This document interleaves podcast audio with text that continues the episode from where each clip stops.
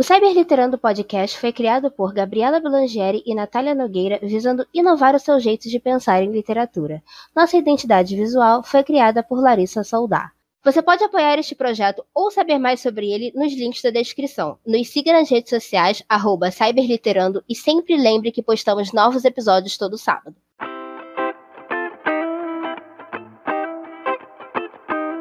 Oi, galera, tá começando mais um Cyberliterando. Eu sou Natália Nogueira.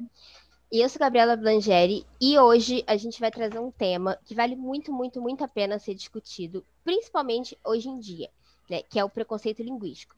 E para ajudar a gente com esse debate, a gente trouxe a Larissa Garcia, que já esteve aqui anteriormente, porque nós obrigamos os nossos amigos a, a virem aqui, é, é, uma obrigação. Ela, para quem não sabe, ela participou do nosso episódio 21, onde a gente falou sobre revisão textual.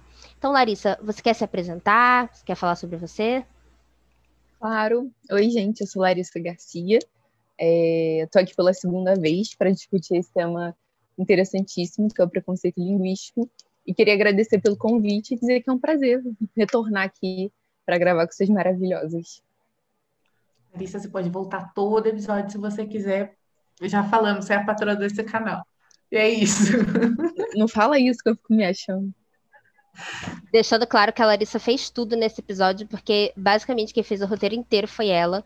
Então, Gente, o roteiro dessa mulher ficou maravilhoso. Vocês não estão entendendo a. Uhum. Não, na verdade, vocês vão entender. Então, assim, eu, eu deixo no bom ar. que gostaram. Vocês estão literalmente prestes a entender. Tá. Então vamos lá. É, Para começar a falar de preconceito linguístico, né, a gente precisa citar, né, a gente precisa falar sobre linguística, né, que é uma ciência que estuda é, os fenômenos da linguagem. Tá. A linguística, ela legitima é, todas as diferentes formas de dizer a mesma coisa. Enfim, e você pode dizer eu amo ela ou eu a amo, e são duas formas legítimas de, de, de falar e elas têm o mesmo significado. Tá. E agora eu vou passar a bola para Larissa, depois dessa breve contextualizada, é, que ela vai explicar mais um pouquinho sobre. Sim, ambas as formas de dizer estão corretas. Tanto eu a amo, quanto eu amo ela porque a gente consegue entender as duas perfeitamente. É, a linguística não considera que há um erro na comunicação desde que o receptor, que é a pessoa que escuta, consegue compreender o que foi dito pelo emissor, que é a pessoa quem fala, e vice-versa. Logo, não há um erro na linguagem, e o que existe é um fenômeno chamado variação linguística. Gente, né, vamos falar assim, o, o, entre aspas, o português claro, que seria basicamente, gente, o preconceito linguístico é literalmente aquilo que as pessoas consideram ser o correto pela gramática tradicional, ou seja, aquilo que eles veem no dicionário, aquilo que eles aprendem na escola, isso eles acreditam ser extremamente correto e unicamente correto, mas nada além daquilo tá certo. Então, para eles é considerado errado e, consequentemente, isso gera, né, o, o preconceito linguístico, que o pessoal passa a, considerar mais a forma escrita do que a língua em si. Então, né, é, vamos, vamos dar um exemplo, né? A gramática normativa, ela diz que o correto é dizer, empresta-me seu lápis. E, mano, que ninguém fala assim. Literalmente, ninguém fala assim no dia a dia. Você vai falar, tipo, me empresta seu lápis, dá seu lápis, sabe? Você vai falar literalmente qualquer outra coisa. Então, tipo, como você vai falar que alguém que fala, me empreste seu lápis ou me dá seu lápis, está errado por falar assim? Você entendeu? Então, beleza, a pessoa que você pediu lápis entendeu? Então, segue a vida, mano, tá certo.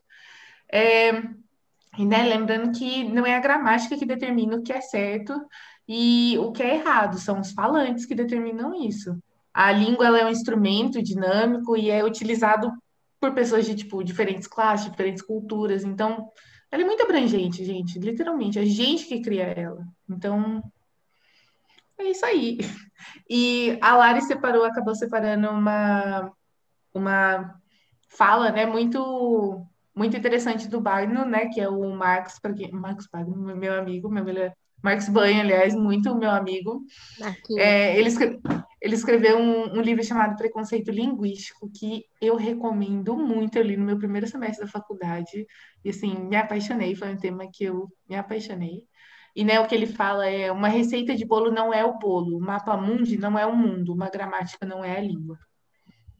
Então, absorvam é, isso aí.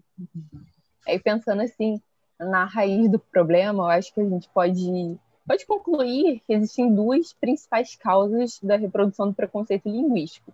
É, o primeiro é o sentimento de superioridade, é o fato de, de você considerar que a forma como você fala é melhor ou mais bonita do que a forma como o outro fala, e o desconhecimento, que é o fato de você é, não ter ciência das variações da língua e as transformações que a língua vai sofrendo ao longo do tempo.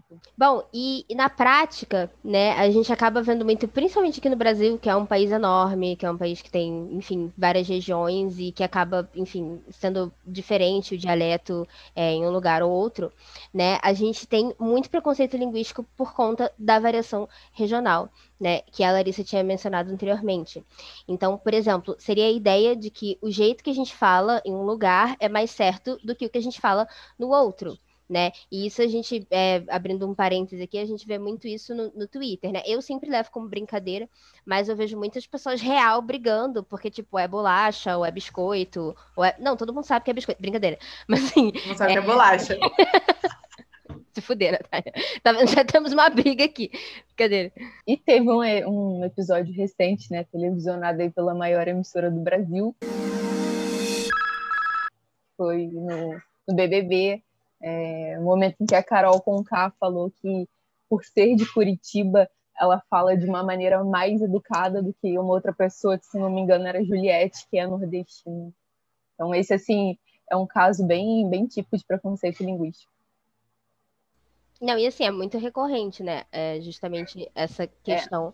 de, do preconceito contra a fala dos nordestinos, né? As pessoas falam que o dialeto que eles usam é feio, os filmes e as novelas, eles mostram pessoas nordestinas falando de uma forma caricata, né? O que faz com que todo mundo, né, tenha essa ideia de que a fala do nordestino é, entre aspas, tá? Pelo amor de Deus, feia, né? Ou que o jeito que a gente fala, ou o dialeto que a gente usa aqui no Sudeste é o certo, ou é o ideal, né? Tanto no Sudeste quanto no Sul. Então, assim, pau no cu de vocês, né? Vocês, enfim, mas é esse meu recado. Mano, eu, eu achei, tipo, sensacional um exemplo, também usando o BBB como exemplo, né? Porque eu acho que muita gente está acompanhando o BBB, que basicamente foi quando viralizou o basculho que o Gil falou na briga com a Poca. E todo e mano, foi a palavra mais pesquisada daquela madrugada e da, do dia seguinte. Então assim, né? Vamos, assim, foi uma coisa que. E, e, hoje em dia você vê todo mundo utilizando isso. Se você tem Twitter, você vê alguém falando basculho lá, entendeu? E virou. E a gente vê que hoje em dia, vamos falar assim, o Gil na época. É, não, posso, não sei se eu posso dizer que ele ainda é um dos favoritos ou não, não sei, gente. Isso não vem ao caso agora. Polêmica. Mas, mas o que vem ao caso é o fato de, na época, ele ser muito popular e uma escolha de palavra que ele utilizou viralizou de uma forma muito positiva e não foi vista de uma maneira, tipo, preconceituosa, não foi, não foi é, caçoado, não foi de maneira alguma negado, entendeu? O pessoal abraçou. Então, assim, qual é o problema de você abraçar a cultura de outra região do seu próprio país? Ainda mais um país tão gigante como o Brasil, que é muito rico culturalmente falando. Então, assim, aí eu não vou continuar falando, porque senão eu vou me estressar. Isso não é opinando. Parem de ser pau no cu. E já que a gente falou do Gil, né? É uma característica muito, muito, muito, muito gritante, né, no preconceito linguístico, ele vem justamente da variação sociocultural, né? E uma coisa que acaba rolando muito também do gerado, né, do, do preconceito linguístico é, é o preconceito que vem do preconceito social. Então, assim, as pessoas realmente tem preconceito com pessoas que provavelmente não tiveram uma, uma escolaridade como a deles, entendeu? Então acabam zoando. Isso foi uma coisa que já aconteceu diversas vezes na minha, no meu ambiente mesmo. Eu nunca vou esquecer de uma menina que eventualmente se tornou minha amiga na escola e ela tinha estudado a vida inteira em escola pública e ela entrou numa escola particular e ela chamou a professora de dona. E tipo, na escola particular, ninguém nunca nunca chamou o professor assim. Então, o pessoal, eu lembro que o pessoal começou a, tipo, caçoar e zoar muito ela. E eu lembro que eu fiquei assim, gente, por quê? E, e foi uma coisa que pegaram no pé dela, assim, por uns três anos seguidos, até, até a gente se formar. E eu fiquei assim, Mano, vocês são muito escroto, puta que eu pariu. E é uma coisa que a gente vê se, sabe, se alastrando em diversos outros aspectos, né? Então, isso muitas vezes também acaba acontecendo, por exemplo, quando o funcionário acaba é, não sendo também uma pessoa que acaba tendo uma educação é, se formando e etc e tal, e acaba sendo realmente acostumado a ter um emprego que muitas das pessoas acabam considerando inferiores, etc. e tal, o que também é um pensamento muito escroto, e acaba soltando uma palavra diferente ou um nome, uma, pronunciando o nome de um jeito, entre aspas, errado, e ele é caçoado pelo superior dele dentro da empresa. Então, assim, gente, sabe? Tchau, se a pessoa está se comunicando, é isso. Essa, essa, essa eu finalizo com isso, me fala. É, e tem uma, uma pequena curiosidade que diz respeito a uma coisa que acontece com muita frequência na, com os falantes da língua portuguesa, que é a troca do, dos encontros consonatais B e, B e L e P e L por B e R e P e R, como em brusa, em pranta aqui, né? deveriam, entre aspas, ser blusa e planta. É, e a grande curiosidade é que esses, esses encontros consonatais, esses fonemas, são mais difíceis de serem articulados pela língua. Então, não é a pessoa que, que acaba é, fazendo essa troca, ela não está fazendo isso porque ela tem preguiça de falar. É, é também porque as pessoas que, que fazem parte do meio ali onde ela convive falam assim e porque também é mais difícil de articular esse fonema. Da mesma forma que acontece com TH, que tem som de no inglês. É, é uma coisa assim muito bizarra, porque às vezes é tão mais gostoso você falar, eu vou comprar uma brusinha do que. Sim, é, é mais confortável. é, é bem mais confortável. E, e, e é uma coisa muito acontece com outros encontros consonantais, tipo, inglês, muita gente fala inglês, né? Tipo, GR, né? Sim, GL. sim. É. Acontece muito. É, normalmente os encontros consonantais que terminam com, com R, com L, desculpa, acabam trocando por R. Mas é, eu acho que assim, é, eu acho que a língua é realmente extremamente adaptável e e você, obviamente, você não vai estar tá falando quando você está no ambiente social, você vai. Isso é, tipo, um, é comprovado isso. Você fala de uma maneira que você possa ser assim. Que as pessoas possam se identificar com você, entendeu? Então, quando você vai estar, tá, por exemplo, na, na sua universidade, conversando com o seu professor que é pau no cu de chato com gramática, você não vai estar tá soltando um nós, um nós vai, não sei.